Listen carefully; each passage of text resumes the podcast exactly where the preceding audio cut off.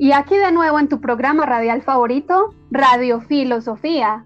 Esta vez te invitamos a disfrutar de este capítulo inspirado en el libro El velo de Isis, a partir de la primera temática, las objeciones que se le pueden realizar a la actitud prometeica frente a la naturaleza. Sus protagonistas. Omar Alonso, Henao Correa, como Prometeo. Paola Andrea Gómez Blanco, como la naturaleza. Y Laura Esther Betancur Osorio como Francis Bacon y la narradora. ¡Acción!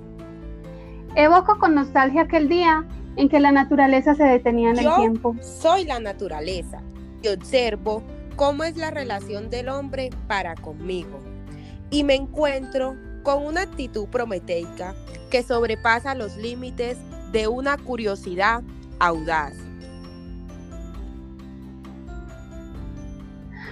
Cuando de repente aparece Prometeo con su característica altivez. Yo soy Prometeo y Orfeo me critica que porque resulta ser muy peligroso elevarse a pretensiones demasiado altas. Pero ¿qué va? Entonces, ¿en dónde queda eso de que el saber es poder? No, no, no, no, no.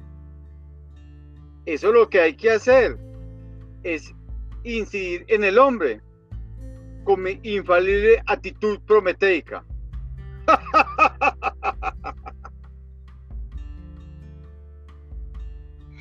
¿Y cómo olvidar aquel filósofo empirista que convierte a Prometeo en el fundador de la ciencia experimental? Yo soy Francis Bacon y me reconozco dentro de una actitud prometeica. Hay que dominar la naturaleza, Así los demás digan que mi programa es prometeico y que sus consecuencias pueden ser desastrosas no solamente para la naturaleza, sino también para la humanidad. Ah, definitivamente. Eso hay que hacer hablar la naturaleza bajo la tortura de la experimentación. Momentos aún intactos en mi memoria, casi como si el tiempo se detuviera y fuera tangible ese día en que la naturaleza se estremecía hacía sentir. Es cuando yo como la naturaleza entro en disonancia con esta desmedida actitud prometeica.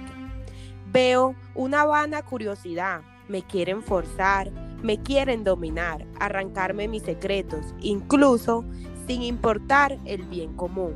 En fin, esas son las ambiciones prometeicas de la ciencia. Ahora miro con asombro cómo pese a sus señales, no nos apercibimos de su llamado a la melodía, al ritmo y a la armonía para penetrar en sus secretos. Por el contrario, continúo viendo esa sagaz actitud. A mí como Prometeo, no me va eso de ver al hombre como parte de la naturaleza. Me podría tildar de irrespetuoso por las consecuencias de una actitud destructiva. Pero yo continuaré inspirando por la audacia, la curiosidad, sin límites, la voluntad de poder y la búsqueda de la utilidad. Pues veo que a través del tiempo hemos sido incididos por ese mensaje prometeico que te aleja de las sensaciones y del espíritu. No está por demás reafirmarme mi posición prometeica. Y pues para eso propuse una serie de aforismos que dan cuenta de mi sentir.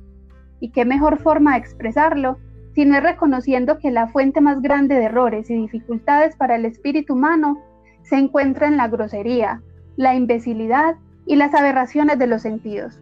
Es decir, no va más allá el espíritu que el ojo humano. Pues si no se conoce y se saca a la luz esos cuerpos tangibles que ante el espíritu se nos escapa y quedan ignorados, pues nada grande puede producirse en la naturaleza. Pasa el tiempo y aún veo esta actitud que promete la falacia del progreso.